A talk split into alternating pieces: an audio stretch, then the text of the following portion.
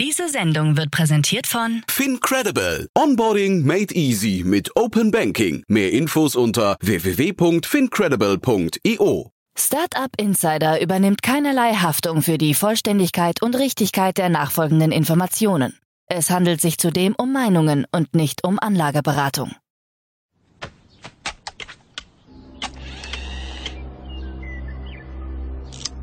To infinity and beyond!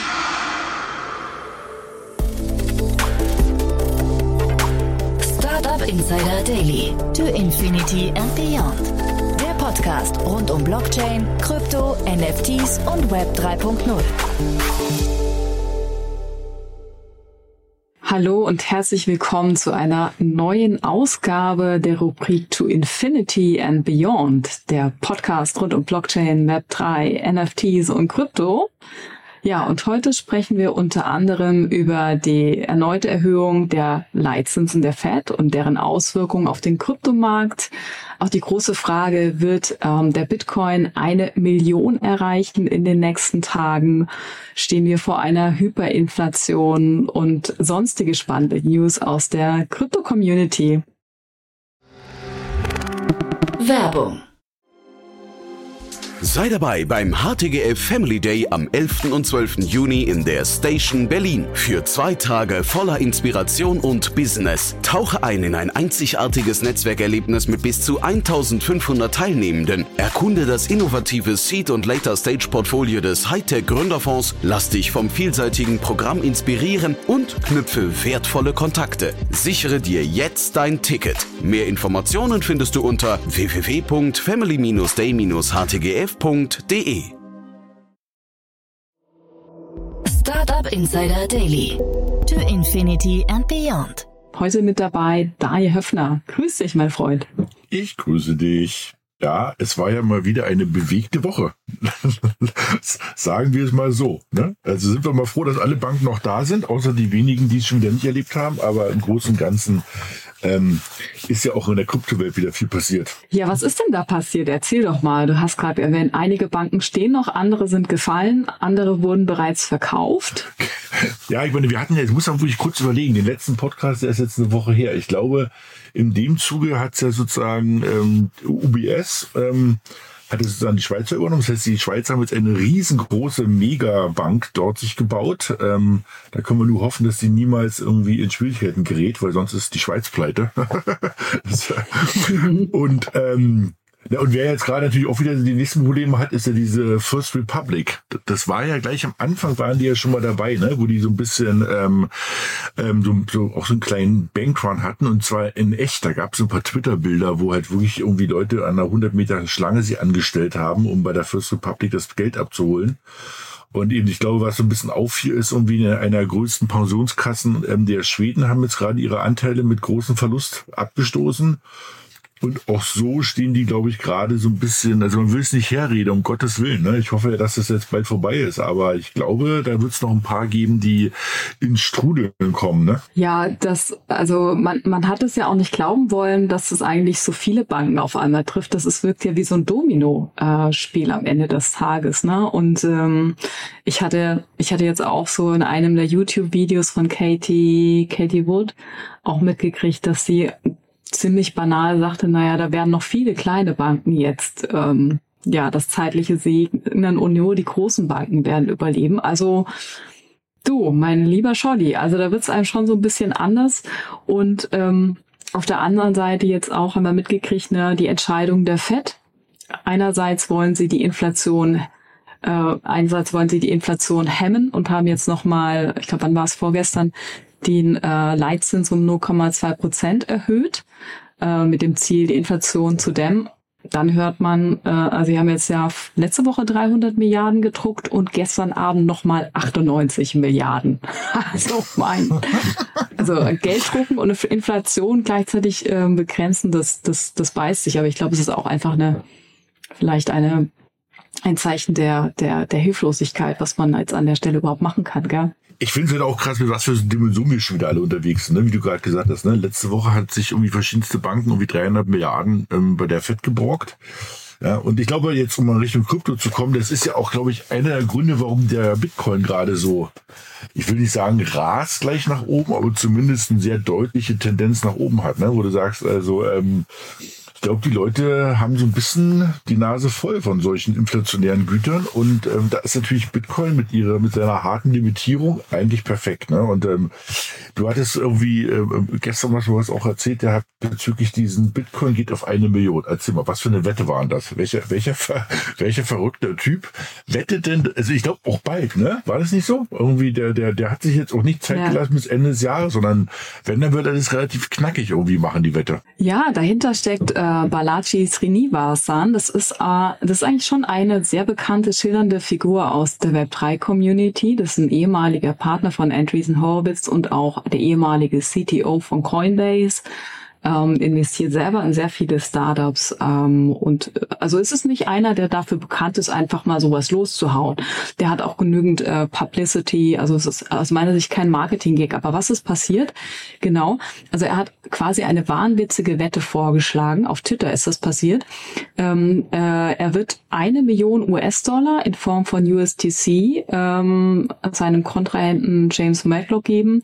Denn dieser hatte nämlich auf Twitter gewettert, dass der US-Dollar eben nicht in die Hyperinflation geht, wie manche Stimmen jetzt behaupten. Und daraufhin hat ihm Balaji angeboten, nee, nee, nee, also ich glaube, dass das der Fall ist und äh, dass Bitcoin innerhalb der nächsten 90 Tage auf eine Million steigen wird, eben bei gleichzeitiger Hy Hyperinflation des US-Dollars. Also im Prinzip ist das eigentlich eine, in der, in der Wette geht es um den Streit, also geht es um die wirtschaftliche Entwicklung äh, der, der USA. Und äh, ich glaube, dem James Matlock, äh, der ist auch jetzt, der wiederum ist jetzt nicht so bekannt, obwohl der 27.000 Follower auf Twitter hat, nennt sich selber Social Democrat und so, aber ich glaube, der hat, dem war nicht bewusst, was er damit ausgetreten hat und hat aber jetzt gesagt, okay, lieber Balaji, ich bin dabei, ich mache da mit. Und es gibt erste Startups, die jetzt auch schon diesen Smart Contract ähm, vorprogrammiert haben. Aber bei aller, ich meine, bei aller Euphorie für Bitcoin, und ich bin ja auch selber immer, ich bin ja auch ein großer Bitcoin-Fan, also wenn das wirklich kommt, ähm, dann hätte keiner mehr was zu lachen, dann wäre auch die Million ja nichts mehr wert, äh, die man im Umkehrschluss für den Bitcoin bekommt. Das ist so. Aber dahinter. Ja, ist das schon verrückt, oder? Ich meine, das ist ja schon der CTO, wie du gesagt hast, das CTO von, von Coinbase, das ist ja jetzt nicht irgendwer. Also da kann man ja auch mal zuhören, ne? wenn der sowas ja. erzählt. Und aber das, ich glaube, das zeigt, an was für echt, wo wir gerade stehen. Ne? Also die Banken auf der einen Seite plumpsen uns gerade die Bampen weg. Ich meine, wir, wir, wir lächeln gerade darüber, weil ein Glück, so wie es aussieht, ist ja keiner zu Schaden gekommen, weil die Amerikaner, glaube ich, irgendwie alle B-outen, wenn man das so sagt, nach dem Motto, ja, die zahlen dafür. Aber eben so eine Wette auf eine Million, was ist denn, was ist denn, was ist denn deine Wette? Also eine Million wird's nicht, oder? Wird's eine Million? Nee, nee, wird's nicht. Nee, nee. Ich glaube, das, also ich glaube schon, dieses, die, diese Wette markiert ein Sentiment. Also nicht die ja. eine Million, aber ein Sentiment, dass ähm, angesichts jetzt doch der vielleicht zweitgrößten oder der Finanzkrise nach 2008 doch äh, viele Leute also ein Vertrauensproblem gerade eventuell entwickeln in das Banksystem und dann eben in Gold oder Bitcoin flüchten. Es gibt auch schon dieses neue Narrativ Bold, Bitcoin und Gold, äh, um ah. sich hier abzusichern. Und mhm. dass ähm, jetzt vielleicht auch die neue Generation, also jetzt ist das Narrativ für Bitcoin mal wieder klarer. Ne? Warum, warum war das damals die Antwort der ja, the 99% und so, wir brauchen alternatives Geldsystem. Ich glaube, deswegen hat Bitcoin einfach ein Momentum und ähm, das ist schon ernst zu nehmen, was man jetzt eben am Kapitalmarkt, glaube ich, sieht. Und ähm, jetzt auch nochmal zu äh, ähm, Balaji. Er hatte ja auch, also er mit seinen Prognosen lag er immer auch richtig. Er hatte vor, also äh, Corona, ich glaube 2020 im Januar, als wir noch über mhm. Corona gelächelt haben, hatte er schon auch einen Twitter-Post abgegeben, in der er sagte, naja, Corona wird vielleicht diese große Pandemie werden, von der die Wissenschaftler immer gesprochen haben. Und das wird zur Verwerfung geben, Verschwörungstheorien. Also da lag er auch schon, äh, also nicht unbedingt gerade daneben. Aber ja. Ja, ja also ich bin auch gespannt. Also ich meine, wird an die Million glaube ich nicht, dass es auch deutlich nach oben geht, glaube ich. Es, ich höre es auch jetzt bei mir so im Bekanntenkreis, dass Leute auf einmal, denen ich es nie zugetraut habe, fragen, wie kann ich denn jetzt so einen komischen Bitcoin mal kaufen? Wo du sagst, okay, also jetzt geschieht da was. Und eben, äh, man darf ja immer eine Sache nicht vergessen. Also wir, wir reden ja gerade darüber, also über das ganze Thema Krypto, Web 3, weil eben nach der letzten Finanzkrise ein paar Leute da sich hingesetzt hatten und gesagt haben, wir müssen das System ändern. Also das, ne, das ist ja das, das, das Interessante, ne? Also dieses berühmte ähm, White Paper ähm, von also Natoto Satsumoshi, also war halt 2008 nach der letzten ähm, nach der letzten Bankenkrise. Ja, gucken wir mal, ne? Also ähm, ob ähm, eigentlich wie ein bisschen die Versprechen gehalten wurden, ne? Also aber ja. wir können ja mal weiter gucken. Ich bin ja mal gespannt, was, also, was ich ja schlimm finde, gerade jetzt, also auf der einen Seite sagen alle, komm, lass uns mal Richtung, ähm, ähm, also wir müssen die Banken retten, ja. Auf der anderen Seite sagen die Leute, wir brauchen Bitcoin, um uns ein bisschen abzusichern. Und was machen die Amerikaner wieder? Sie verbieten alles. Ne? Also wenn ich gerade so gucke, äh, wenn man irgendwie Nachrichten anmacht, ähm, Coinbase, der CEO, also der tut mir wirklich langsam leid. Ja? Also egal, was er irgendwie macht, der wird ja zurzeit irgendwie von allen Seiten dauernd angefahren, weil er irgendwie zu viel oder zu wenig macht. Der kümmert sich auch viel um das Thema Regulatorik. Und jetzt haben die ja so eine, wie ist das schon, eine Wells Notice, Wells eine Wells Notice, Notice bekommen. Ne? Das ist sozusagen ja. wie eine Abmahnung, oder? Ja, also genau, die SSC ist im Prinzip eigentlich weiter nur auf Konfrontationskurs und ähm, ist immer quasi so gefühlt immer dagegen. Ich bin immer dagegen. Und ähm, also jetzt hat sie Coinbase wieder verwarnt ähm, vor rechtlichen Schritten. Ähm, da geht's wieder um diese hauseigenen Staking-Produkte.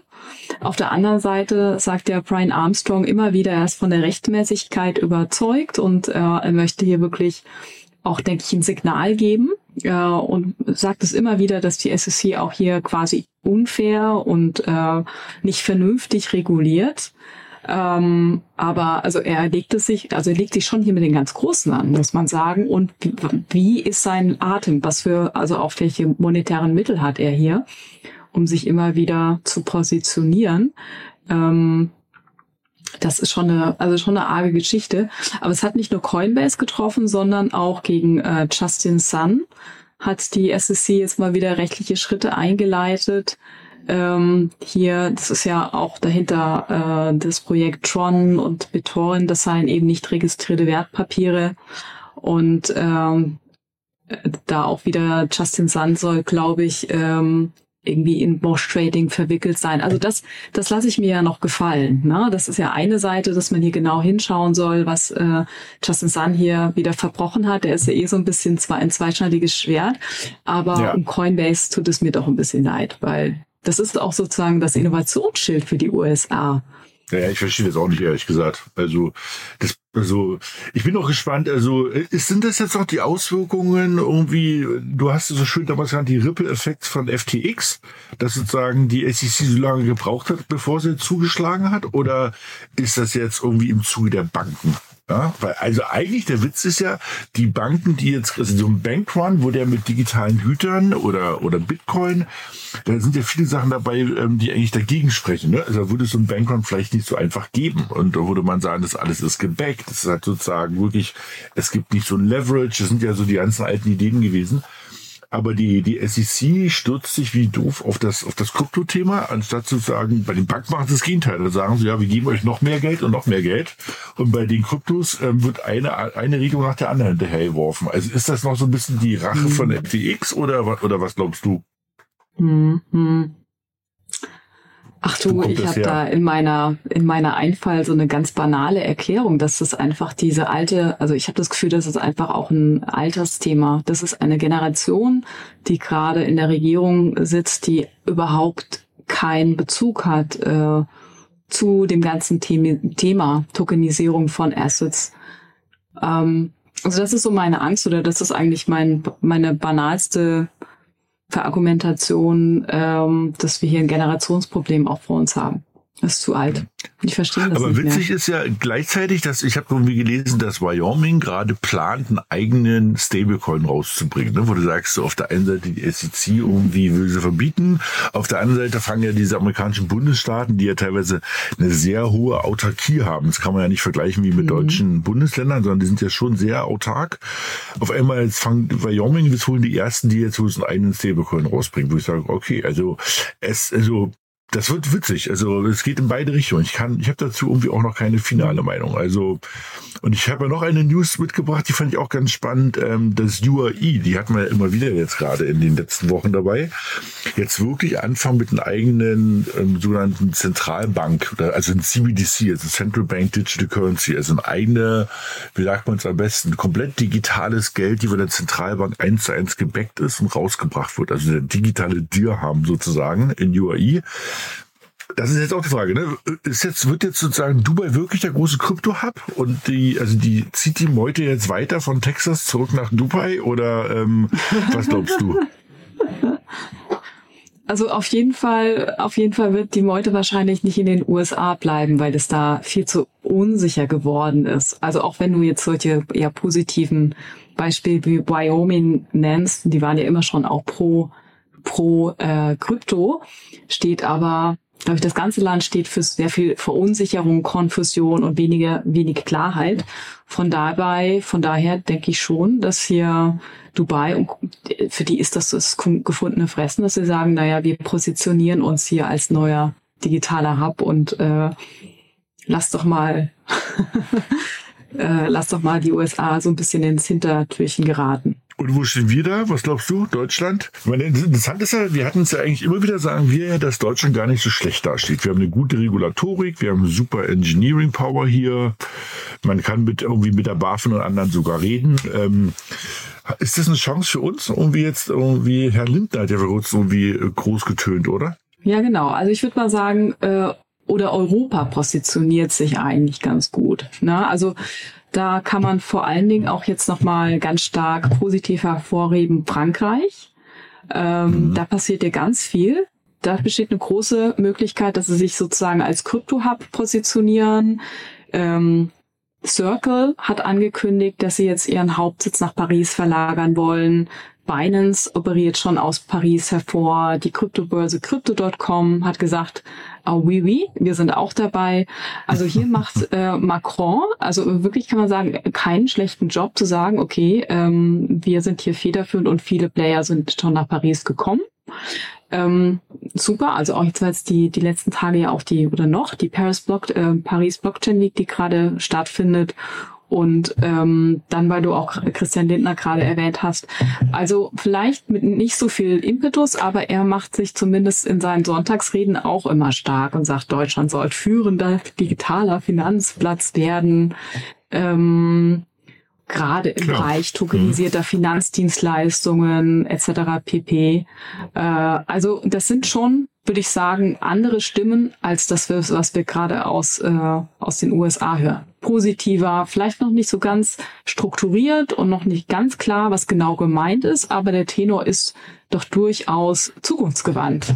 Äh, das wäre schon spannend, ne? Wenn das, vielleicht wird es auch so eine Doppelhauptstadt, nennen wir es mal, ne? So irgendwie Deutschland, Frankreich, ja, eh irgendwie kulturell.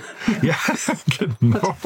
irgendwie wie es, genau, irgendwie, das, das wäre schon ganz spannend. Also ich meine, ähm, mhm. die Franzosen mit irgendwie ihren Gut, guten Essen, guten mhm. Rotwein, genau, genau. Und, mhm. und wir Deutschen mit den Engineering Power, nein, also, ja, da bin ich mal, das, das ist schon cool. Aber ich sehe es ähnlich wie du. Also die Amerikaner motivieren sich gerade so ein bisschen ins Aus. Und ich habe noch nicht verstanden, wo das hinführt. Ne? Also ich hatte vor kurzem noch sowas gelesen, ähm, dass die Russen jetzt anfangen, ihre ganzen weltweiten Einkäufe und Verkäufe, den ganzen Trade ähm, mit den chinesischen Yuan zu machen.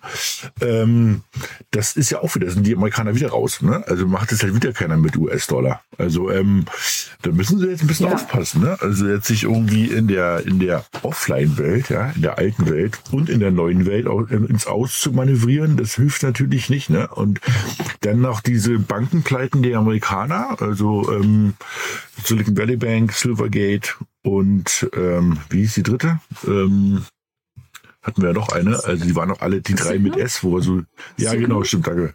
Wo wir so gelächelt mhm. haben, die drei Banken mit S. Ja. Also keiner wird die nächsten zehn Jahre eine Bank mit S gründen, weil das ist ein schlechtes Omen. und äh, das ist also, wenn das, die haben Bankenproblem und dann haben sie noch so ein Problem, also da bin ich mal gespannt. Also, ähm, also die Amerikaner haben ein Problem, UAI ist vorne weg und hoffen wir mal, dass sozusagen die Deutschen und die Franzosen sozusagen wieder ein oder wieder, wieder nach vorne springen können. Mal gucken.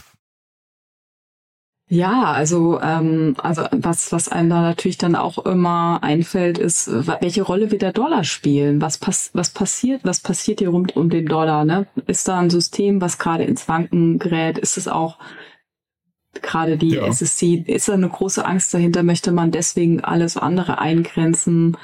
Ähm, wow, ja, und dann ähm, in Europa sagt man auch ganz lapidar, also, also im positiven Sinne, dass man sogar, wenn sich auch für eine Open Source Lösung entscheiden möchte, wenn es darum geht, auch ähm, sogar ein ähm, Euro-Stablecoin äh, anzusiedeln. Also da merkt man jetzt wieder Europa, wir haben uns immer stark gemacht für ähm, sozusagen auch Datenschutz oder aber es geht ja auch so ein bisschen in die Richtung Liber, äh, Liberalität, ähm, mhm. Schutz, äh, der Schutz der, der Allgemeinheit der Person, dass man sagt, okay, dann macht man das hier auch Open Source, um die ganzen Ängste in den Griff zu kriegen, nicht dass ein äh, Player das alles zentral steuert.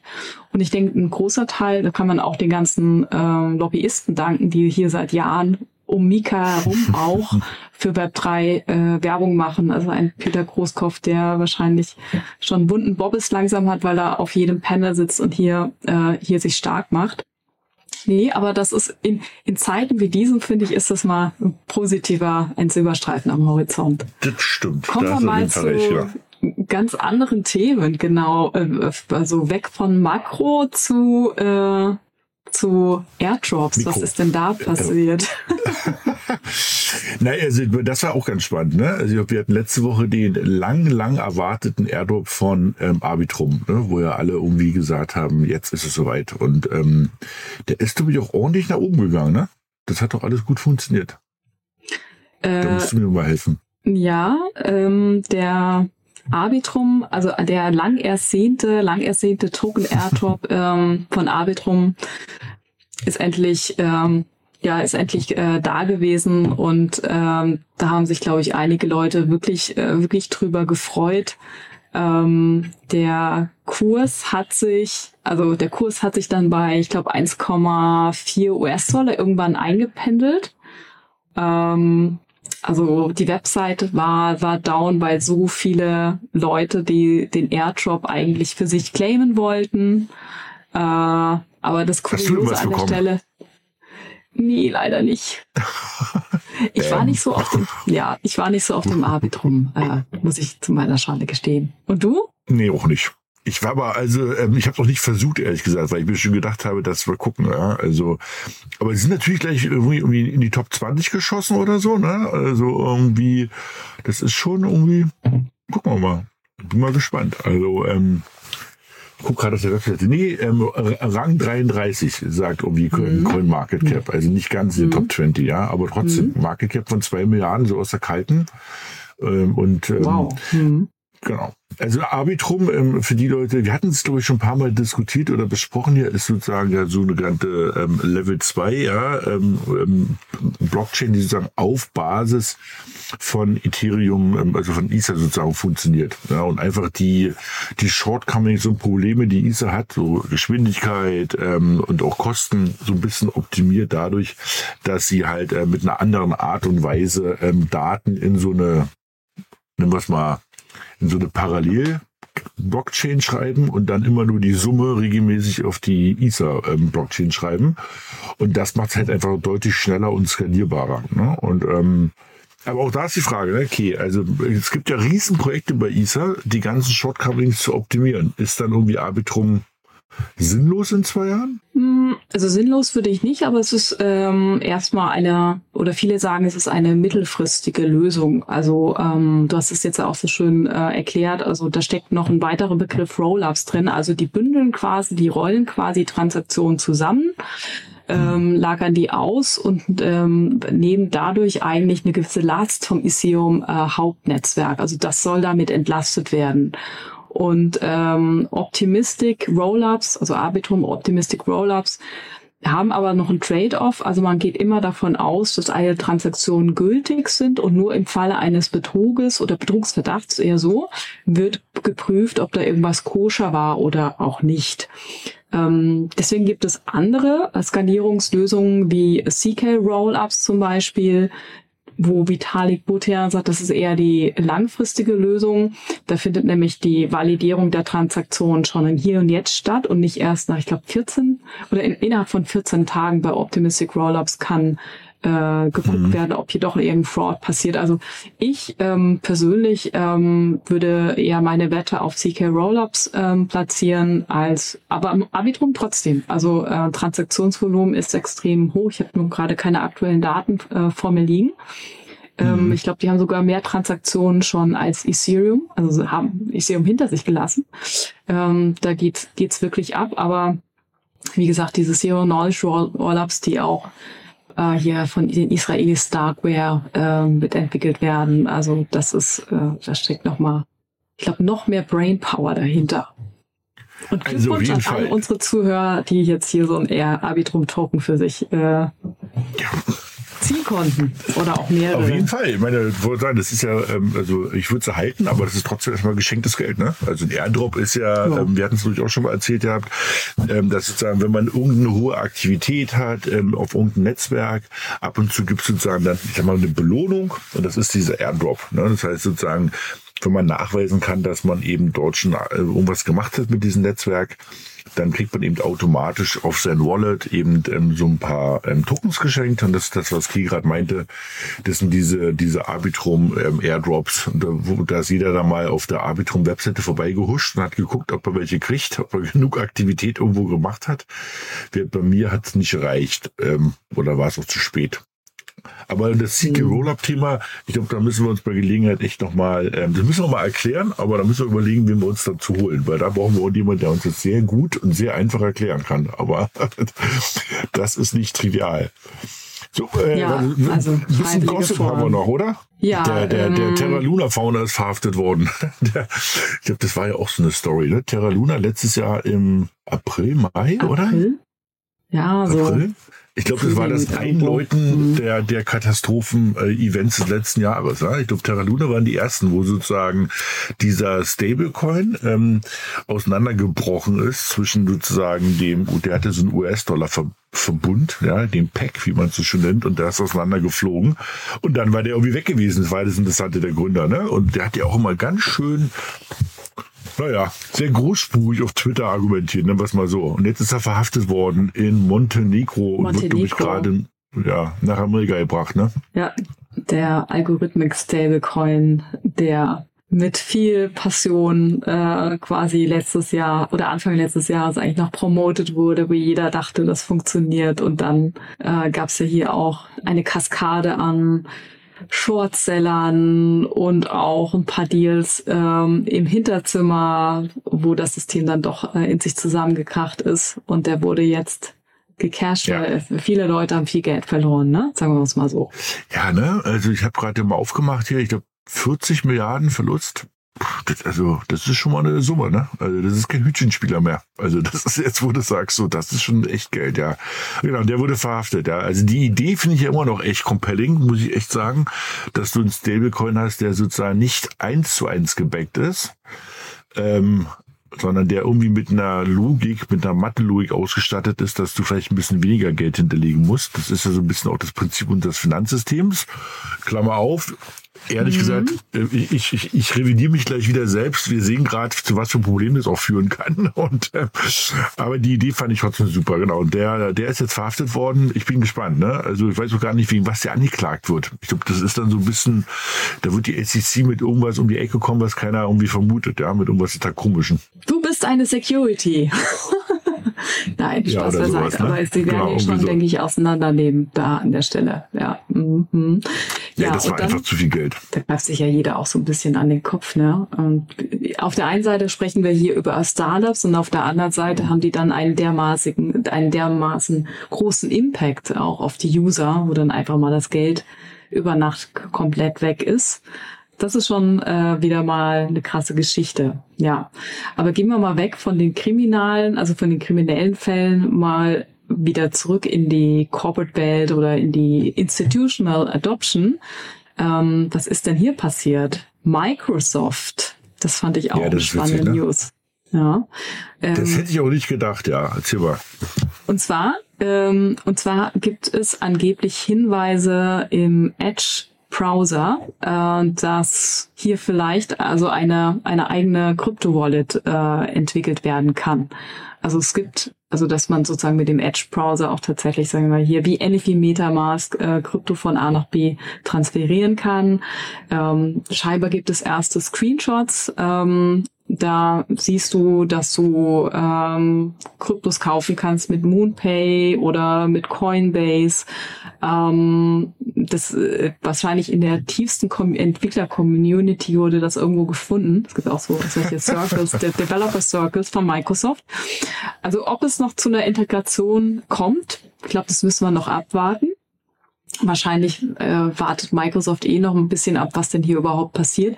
Ich meine, man muss auch sagen, auf der anderen Seite solche ähm, Browser wie Brave oder Opera, die sind ja schon äh, bekannt dafür oder die sind innerhalb der Kryptozene auch sehr oder auch Chrome ähm, ist die Frage, ob sie wirklich diesen, diesen Krieg auch gewinnen wollen, diesen Browser-Krieg. wieder mal, wieder mal. Wieder hatten wir mal. alles schon mal, ne? so ein Browser-Krieg.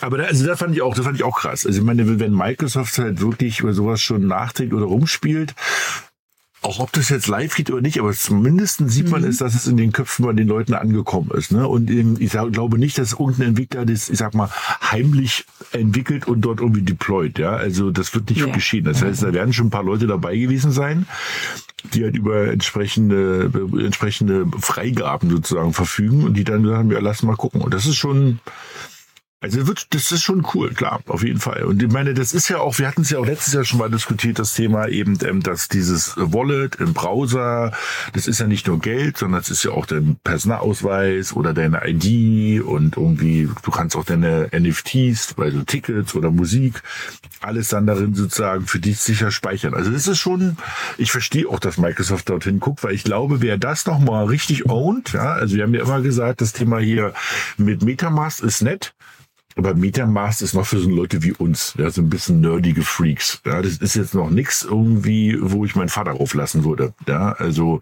das, mhm. das, das sind noch zu viele äh, Unklarheiten. Das heißt aber, Microsoft, da muss man denen ja immer wieder zugestehen, Produkte für die Masse. Ne? Also. Naja. Mhm. Ja. Und ähm, man darf ja auch nicht vergessen, dass sie schon lange auch eine, eine Partnerschaft mit Consensus haben. Also im Grunde oder in der Tiefe ihres Herzens haben sie sich schon eigentlich sehr früh auch mit diesem, mit diesem Thema hier und da beschäftigt. Ähm, ich kann mich erinnern, als ich selber noch bei Microsoft war, 2015, gab es in Seattle schon ein erstes Projekt, ähm, wo es darum ging, sich äh, Blockchain anzuschauen, im Sinne, dass man über Azure dann entsprechende Nodes deployt, etc. pp. Ähm, es wurden mhm, erste stimmt. SDKs damals integriert. Ähm, ich glaube, das Projekt hieß sogar Project Bletchley oder so ähnlich, wo damals, also im Zweiten Weltkrieg, Enigma gefunden wurde. Ich glaube, so hieß der Ort. Okay. Mhm. Wow. Ach, so, also, witzig. also ein kleines Spiel um die Ecke, ja. Mhm. Dann konnte man damals, glaube ich, auch ähm, Pro, äh, Produkte von Microsoft, also Azure-Produkte, auch, ich glaube, damals mit Bitcoin zahlen. Das haben sie, glaube ich, wieder weggenommen. Also, wie du auch sagst, es ist jetzt nicht im stillen Kämmerlein irgendwo von einem Windows äh, Dev, Dev, äh, heimlich ist das nicht passiert. Nee, das tue ich auch nicht. auf irgendeiner Agenda drauf sein. Ja. Ja, das so, war eine spannende Woche. Ja, genau, mhm. ich sagen. Ich habe auch gerade überlegt, so, geht doch eine Bank pleite in der nächsten Woche und irgendwie ähm, geht der Bitcoin über 30.000, schafft er das die Woche oder noch nicht? Nee, was denkst du? Wo steht er denn jetzt? 28? Ja, ja ich glaube 28, ne? Ja. Ist wieder ein bisschen gefallen, ja. Also, ich meine, das ist ja no financial advice, ne? Stimmt, müssen wir nochmal sagen. Müssen wir an der Stelle natürlich immer wieder erneut sagen. Aber also ich glaube trotzdem, dass Bitcoin jetzt nicht unbedingt in den nächsten sieben Tagen die 30k-Hürde bekommen wird. Also da ist gefühlt immer noch ein bisschen zu viel Unruhe überall. Äh, zu viel ja. Fear und äh, Konfusion im, im Markt. Da müsste ja, jetzt ja jemand also ich glaube, viel einkaufen. Richtig, da müsste jemand immer richtig viel einkaufen. Ähm, es gibt zu viel Nervosität. Ich glaube, Menschen alle so ein bisschen, dass sie nur ruhig einfach mal gucken. Ja? Also ähm, man hört immer wieder super spannende Projekte. Also auf der Developer-Front passiert viel, das ist cool. Aber sozusagen auch bestimmte Makrodaten, das ist einfach alles noch zu nervös. Ne? Und ähm, mhm. also ein bisschen Ruhe wäre ganz nett, ne? An verschiedensten Fronten, die wir da draußen so haben. Ja. Aber, weil wir jetzt gerade schon auch so über Tage und Wochenenden sprechen, ich glaube, wir äh, sollten uns mal den 14. April in den Kalender eintragen. Ich glaube, da findet das Shanghai-Update von Lyceum statt. Ah, spannend. Und ab dann mhm. gibt's ähm, Auszahlungen, wenn ich mich recht erinnere. Das hatten wir ja schon ein paar genau. Mal diskutiert. Ne? Also bisher konnte man ja bei, bei Ethereum über dieses Staking, also dieses Anlegen sozusagen reinlegen, ja. Und ähm, das war immer ganz witzig, weil es immer hieß, naja, die Auszahlung kommt erst mit dem nächsten Update und das haben die Leute trotzdem gemacht. Und ähm, jetzt ist es soweit. Also in 14 Tagen, nein, in drei Wochen, kurz nach Ostern. Da bin ich gespannt. Geht's nach oben oder geht's nach unten? Also ich habe für beides eine gute These. Ja, auf der einen Seite sage ich, die Leute holen das Geld endlich wieder raus, ja, was seit einem Jahr dort liegt. Auf der anderen Seite sage ich, jetzt gehen die Leute erst recht rein, weil sie wissen, sie kriegen es auch wieder raus. Ne? Also das ist jetzt, das bin ich mal gespannt. Aber auf die Kryptokurse würden wir jetzt nicht wetten, das überlassen wir lieber den Profis. Ne? Hier nochmal ein kurzer Wink äh, an Balaji, wie sich der Bitcoin in den nächsten Wochen entwickelt. Und äh, genau, ich glaube, mein lieber Daniel, das wär's auch schon für heute, ne? Wir haben alle genau. Themen abgearbeitet. Startup Insider Daily to Infinity and Beyond. Der Expertendialog mit Daniel Höpfner und Kerstin Eismann rund ums Thema Krypto, Blockchain und Web 3.0. Dann hören wir uns, glaube ich, nächste Woche wieder. Ja, und dann gucken wir mal, ob Deutschland und Frankreich jetzt irgendwie der führende Finanzplatz für Krypto sind. Genau. Ja, wir hoffen, es hat euch gefallen und äh, freuen uns dann, äh, wenn wir bei, wenn ihr beim nächsten Mal euch wieder reinklingt in unsere kleine Kryptosendung. Macht's gut. Tschüss. Tschüss.